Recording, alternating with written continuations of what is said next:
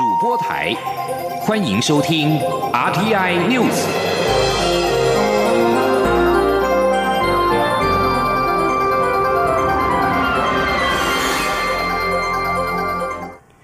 各位好，我是李自立，欢迎收听这一节央广主播台提供给您的 RTI News。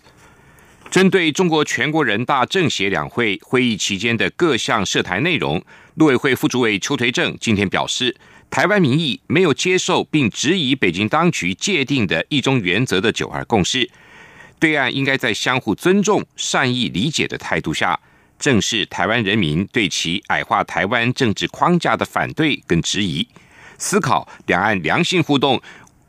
为展开。双方的良性互动，做出相对的努力跟承担，这样才有助于两岸关系的正向发展。记者王兆坤的报道。中国两会闭幕，陆委会副主委邱垂正表示，相关涉台内容是重申其既定立场，也反映其对内外部及两岸情势的看法。不过，台湾民意没有接受北京当局的九二共识，呼吁对岸要相互尊重，以善意理解态度，务实对话处理双方分歧。陆委会也会持续关切两会之后的相关发展。两会期间受到媒体关注报道的台籍人大代表与政协委员邱水正指出，中共第十三届全国人大里所谓台湾代表团，其中十二人在中国大陆出生，另一人虽在台湾出生，但早年即赴陆定居，已不具台湾人民身份。邱水正说：“这十三名所谓台籍代表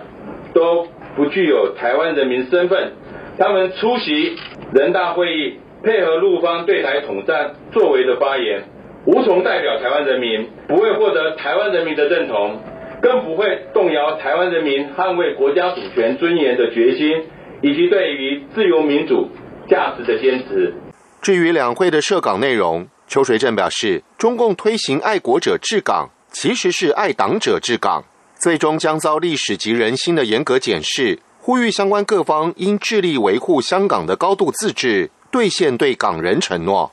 另一方面，金门县长杨振武希望中央研议今夏防疫泡泡。邱垂正指出，推动的前提仍是疫情安全可控，需要进行疫情分析与判断，且此事涉及两岸互动，目前的客观条件尚不成熟。但陆委会将把这个建议纳入后续评估参考，并积极演绎。中央广播电台记者王兆坤台北采访报道：国防部今天则首度公开了反制无人机的方案，针对小型机将以国家中山科学研究院无人机防御系统掌握周边五公里内的动态，以电子干扰方式反制；如果是中大型无人机，则以地面短程防空飞弹、快炮等击落。国防部指出，面对共军的无人机威胁，均运用。联合勤监侦系统及各型载空机跟载航舰，加强敌情的动态侦察、辨识、情传处理跟管制。国防部也强调，近期台海的局势严峻，中共陆续换装，例如东风十七、二十一、一百等导弹，威胁已经扩张到第二岛链之外，而且无人机的威胁发展迅速，势必形成不容忽视的不对称作战方式。国防部会持续跟美军共同研商防御对策，以建立共同作战环境。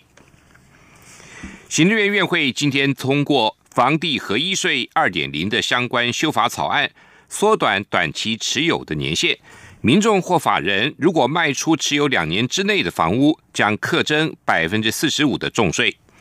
行政院长苏贞昌表示，修法是为了遏制短买短卖的投机行为。同时，也要遏制盈利事业利用股权买卖炒作房屋。记者王维挺的报道。继去年十二月推出打击红单炒作、实价登录二点零、杜绝不动产交易、规避税负和银行差别授信等防止房价哄抬措施后，行政院会十一号再通过所得税法部分条文修正草案，扩大房地合一税课征范围与提高税率。新版的房地合一税二点零规定，境内个人卖出持有两年内的房屋，课征百分之四十五的税率；二到五年。年课征百分之三十五，五到十年课征百分之二十，持有十年以上维持现行税率百分之十五。修法也将盈利事业卖出房屋纳入课税范围，盈利事业卖出持有两年内房屋课征百分之四十五，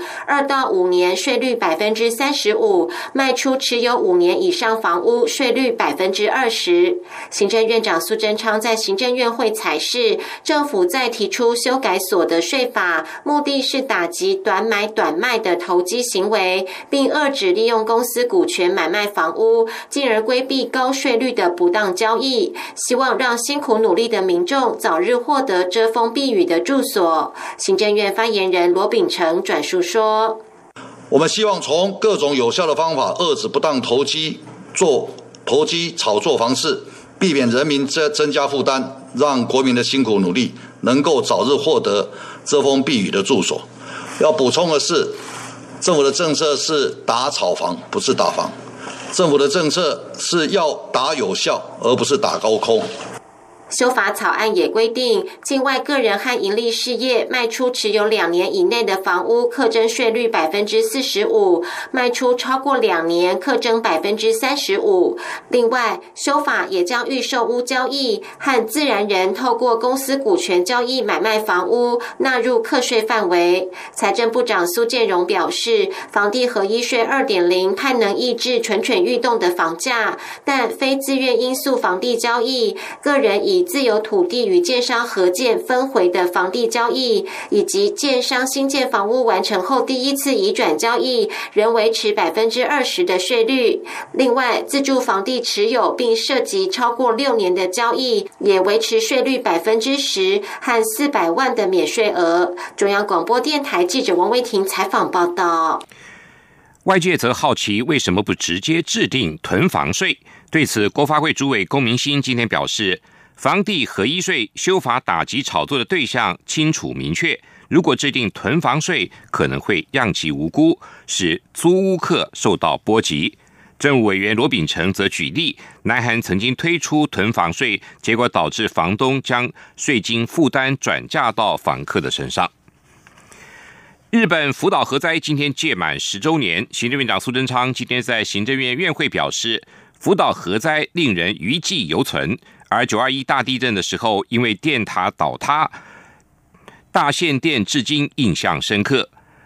苏奎也表示，现在还有人说要重启核四，政府要明白的宣布，根本不可能，也是不必要的事。记者王维挺的报道。行政院长苏贞昌十一号在行政院会表示，十年前的今天发生福岛核灾，三十万人迁出，到现在还有四万多人有家归不得。核灾对周边环境和经济的危害更是难以描述。苏贞昌表示，他山之石可以攻错，福岛核灾的景象触目惊心。现在还有人倡议恢复核四运转，根本不可能，也没必要。政务委员、行政院。发言人罗秉成转述说：“甚至现在有人倡议还要恢复的核市场，周边加计起来人口有一千万之多，而且如此的密集，我们真的是承受不起。我们看到核市场花费了几千亿，当时还都还没有真正的新建完成，就已经封存了，荒废了二十年。当年的施工厂商也已经解散了，燃料棒也已经送走了，竟然还有人倡议要恢复核电厂、核市场。”我们政府要明白宣誓，这根本是不可能的事，也是不必要的事。苏贞昌表示，上个月美国德州因为暴风雪而大停电，不止民生用电受冲击，更影响车用晶片生产，影响全球经济。而台湾九二一大地震时，因为电塔倒塌，全台湾大限电的经历也令人印象深刻。可见稳定供电非常重要。苏奎表示，稳定供电和保护环境是大家的理想，政府对保护大潭早教有同样的心意，保护生态和稳定供电，政府都不敢偏废。苏贞昌强调，就像防疫一样，我们同舟一命，一定请全力保护生态和稳定供电。另外，国民党立院党团要求行政院立即停止三阶工程。罗秉成也回应，政府的态度是增气、减煤、展绿、飞核，要增加燃气发电，不能没有三阶。但政府将会创造双赢，兼顾环保跟能源供电稳定。中央广播电台记者王威婷采访报道。日本三一大地震届满十周年，日本台湾交流协会今天举行追悼感念会。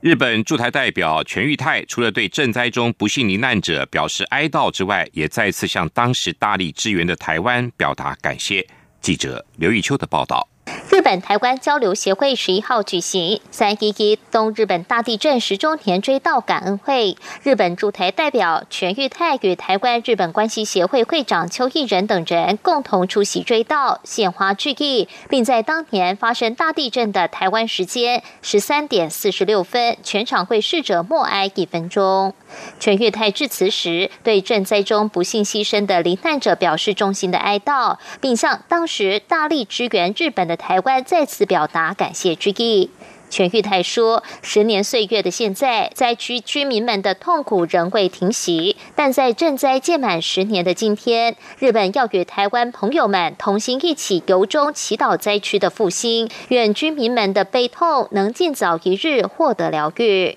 受邀与会致辞的台湾日本关系协会会长邱义仁也说：“日本人经历痛苦、挣扎与苦难，依旧以灿烂的笑容迎向未来，让台湾人非常佩服与感动。台湾身为日本的朋友，非常庆幸，愿台日友谊长存。”十年过去，日本的国民人们只要有机会，就会不断的来感谢曾经援助过他的人。我觉得这样子的民民主性，让我觉得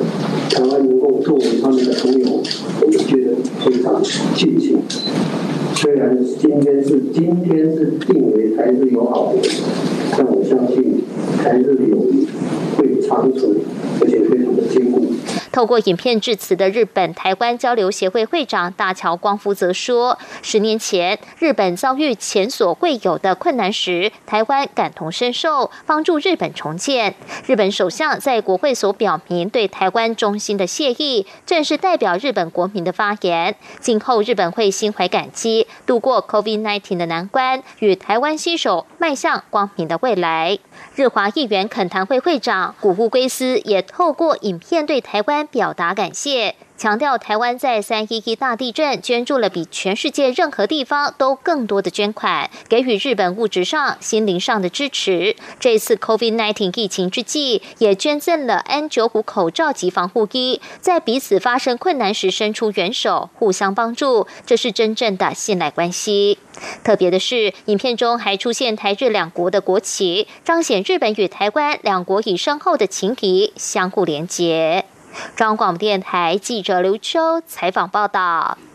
印尼今天表示，一辆搭载数十名朝圣者的巴士在爪哇岛坠入深谷，造成了至少二十七人丧生，包括国中生，另外有三十九人受伤。发行社报道，这起致命的车祸在十号晚上发生在西爪哇双木丹，救难人员出动了起重机彻夜救出伤者。当局表示。这辆搭载六十六名乘客的巴士，当时在一条弯曲而且能见度差的路上行驶，不慎坠入二十公尺的深谷。巴士当时正从西爪哇一处宗教朝圣地回到苏恒。罹难者包括驾驶跟青少年乘客，有三十九人生还。西爪哇省首府万隆的救难官员告诉发行社，死者有大人也有小孩。美国联邦众议院今天通过了 COVID-19 疫情纾困案，将呈交总统拜登签署惩罚。这一波纾困将让多数美国人可以领到一千四百美元的支票，学校、各州跟地方政府和企业可以获得数以十亿计美元的资金。民主党人士指出，拜登的美国救援计划可以协助国家击败 COVID-19 疫情，并且促进经济复苏。共和党人则批评这一项一点九兆美元（大约新台币五十三点六兆元）的方案规模超过所需，将增加国家负担，还有一些资金的流向和疫情并没有直接关系的计划。这项最新的纾困案将扩大给予失业者津贴，持续到今年九月六号为止，每周三百美元。此外，纾困案也补助百分之百的健保保险费，确保被资遣的劳工可以免费在九月底以前继续获得原雇主的健保保障。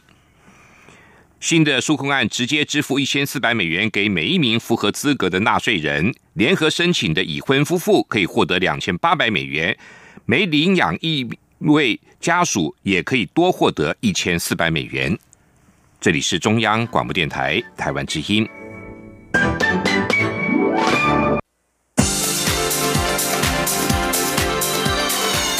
里是中央广播电台台湾之音。欢迎继续收听新闻。欢迎继续收听新闻。美中外交高层官员预计在十八号在阿拉斯加会面，这是美国拜登政府上任之后美中高层的首度会晤。白宫发言人沙奇表示，这次会晤提供陈述广泛议题的机会，包括双方存在的深刻的分歧议题。美国国务院十号重申。美国国务卿布林肯及白宫国安顾问苏利文十八号将和中共中央外事工作委员会办公室主任杨洁篪跟中国外长王毅会晤，但会晤的细节并没有公布，仅表示美方会和中方讨论一系列的议题。对此，我外交部发言人欧江安今天回应表示，持续密切关注相关的动态。并且已经循例在事前跟美方沟通，并请美方在事后向我方简报说明会谈的情况，并且跟美方就各项议题随时保持顺畅的沟通。因此，近期美国、日本、印度跟澳洲四方的高峰会的动态，外交部也会密切关注。外交部与美国在台协会 AIT 今年发布推动。防灾救援倡议活动宣导教育建立韧性采取行动联合声明，重申台美致力于提供国际人道援助跟提升灾害防救能力的承诺，将基于人道援助跟灾害防救领域的长期无私的付出跟累积的经验，共同推展为期半年的倡议活动。台美也期盼透过这次活动，在过去良好的基础上，进一步的拓展双边伙伴关系。记者王兆坤的报道。台美防灾救援倡议活动联合声明指出，在三一一东日本大地震届满十年的今天，我们更应深刻省思日本震灾对全世界造成的损失及影响。我们深盼在此刻重申台美致力提供国际人道援助以及提升灾害防救能力的承诺。为落实上述承诺，台美将展开为期六个月的活动，从三月十一号持续到九二一地震二十二周年纪念日，期盼透过一系列活动，提升公众对灾难的认识，建立抗灾韧性，并透过具体行动强化应处灾难能力。外交部发言人欧江安说：“跟这个区域国家可以分享我们有关于应处灾难相关的一个应变的能力哦，还有我们的这个经验进一步的分享，也同时深化台湾跟美国的一个全球合作伙伴关系。”联合声明强调，台美拥有多项共享价值，实为双边伙伴关系持续发展的坚实基础。这些共享价值包括捍卫法治及保障人权和基本自由的政治价值。维护自由市场、保障智慧财产权和遵守国际贸易规范的经济价值，以及为全球问题共尽心力，致力提供国际援助和人道救援，并努力成为世界上一股良善力量的国际价值。中央广播电台记者王兆坤台北采访报道：台湾农产海外拓销不容易，工研院今天发表智慧国际预认证创新服务，透过 AI 人工智慧。结合区块链技术，协助国内水产养殖龙头厂商口湖鱼类加工合作社成功取得台湾第一张最佳水产养殖规范，这也是全球第一张透过区块链远端集合的认证。厂商可以因此取得打入美国大型连锁通路的门票，而这项服务也协助台湾最大的香蕉集销中心益农农产。取得全球优良农业规范，守住台湾香蕉的外销竞争力。记者谢嘉欣的报道。台湾优质农畜产品力拼外销，但因国际消费者保护意识抬头，国际认证要求建成标准配备，但各国认证程序不一，恐让农渔民却步。为此，经济部技术处委由工研院开发智慧国际预认证创新服务，来帮助农畜产品取得国际认证。工研院说明，这项服务是针对国际认证所需的资料建制 AI 分析引擎，只要一键按下就可确认输入资料是否符合认证规范，可大幅降低人力成本达百分之三十三。且因国际疫情持续，国际验证单位人员难以来台集合，经与国际认证单位协调，透过区块链技术做远端线上集合，排除空间限制，可缩短一半的集合时间。口湖鱼类加工合作社二月份就透过这项服务拿下台湾第一张最佳水产养殖规范 BAP，同时也是全球首张透过区块链远端集合的 BAP 认证，让口湖鱼类加工合作社拿到前进沃尔玛、好事多等美国大型连锁通路的门票，预估可增加新台币二点四亿元产值。口湖鱼类加工合作社总经理王义峰说：“好不容易他们呃被我们说服了。”然后他们也愿意啊来投入这样的一个整合一个工作，让整个啊自己养的台湾雕呢啊更有制度化，然后养出来的品质呢会更好，那才有办法呢在外销到全世界，让台湾雕的产量呢越来越大。另外，这项创新服务还帮助国内最大香蕉集销中心业者翼龙农产拿到全球优良农业规范 GGAP 认证。翼龙农产表示，台湾蕉外销虽以日本为大宗，但是东南亚已要求香蕉要取得 GGAP，若台湾业者再不取得认证，领先优势恐被弯道超车。经济部技术处指出，未来将透过这项服务来帮助其他农畜产，甚至是美妆业制造业者取得相对应的国际认证，冲刺台湾外销。中央广播电台记者谢嘉欣采访报道。国发会今天指出，地方创生青年创业孵化基地将利用中心新村的闲置空间，预计今年六月委外辅导厂商进驻，辅导个案至少四十案。同步为中心新村注入新的活力。记者杨文军的报道。国发会于二零一八年七月二十号成立中心新村活化专案办公室后，持续推动中心新村活化业务，从恢复行政机能，期盼逐步推动厅舍、宿舍及公共设施等有效运用。国发会副主委尤建华十一号和媒体对谈时指出，地方创生青年创业孵化基地将利用中心新村闲置空间，整修面积约为六百六十五平，作为实验场域，协助。中部区域创生创业人才培训，提供多元辅导、开发产品服务、布局市场通路及追踪返乡后的市场经营成效和在地扎根的情形。预计六月委外辅导厂商进驻，辅导个案至少四十案，并办理地方创生成果展示，同步为中心新村注入新活力。他说：“我们也可以选择一块来做啊中区的。”孵化基地，地方创生的一个孵化基地，比较完整性的把中部地区在做啊地方创生相关的部分，能够也做一些完整的一些培养培训的的部分在那个场。此外，尤建华也透露，中心新村将分成北、中、南。北核心区为行政机能区，中核心为休闲生活区，南核心则为大学城等三大方向为原则。预计今年底完成期末报告活化方案及建议。其中大学城的部分，目前已知中心大学有意进驻。中央广播电台记者杨文君台北采访报道。台湾旱象未解。旱灾中央灾害应变中心开放新竹、苗栗、台中三个县市的科学园区申请凿井，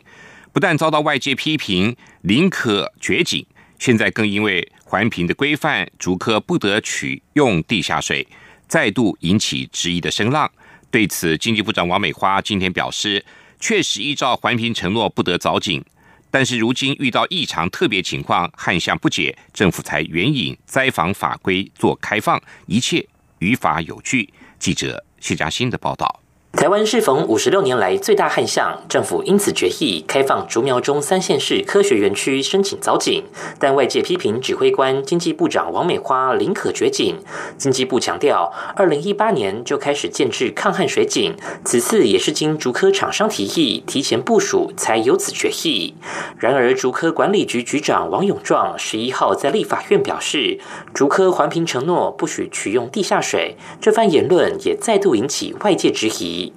对此，经济部长王美花下午受访时回应：“这就是为什么此事会提到旱灾中央灾害应变中心讨论的原因。因为竹科环评确实是承诺不凿井，不过因现在旱象未解，政府也援引灾害防救法来做开放，一切于法有据。”他说：“当今天遇到异常的特别的情况之下。”按照灾防法三十一条，就会有临时的这样的一个应变措施啦。凿井不凿井这个事情，本来现在就有机制了，就是知道足科原来是不可以的，所以才需要到应变中心来讨论。王美花表示，应变中心开放后，有需要的园区就可以向地方政府申请，由地方政府就水源是否丰沛、有无地层下陷等做评估与审查。至于工业用水的节水率，王美花强调。每两周都定期检讨，新竹到台中的科学园区、工业区不但有达标，甚至还超出目前设定的百分之十一节水目标。中央广播电台记者谢嘉欣报道。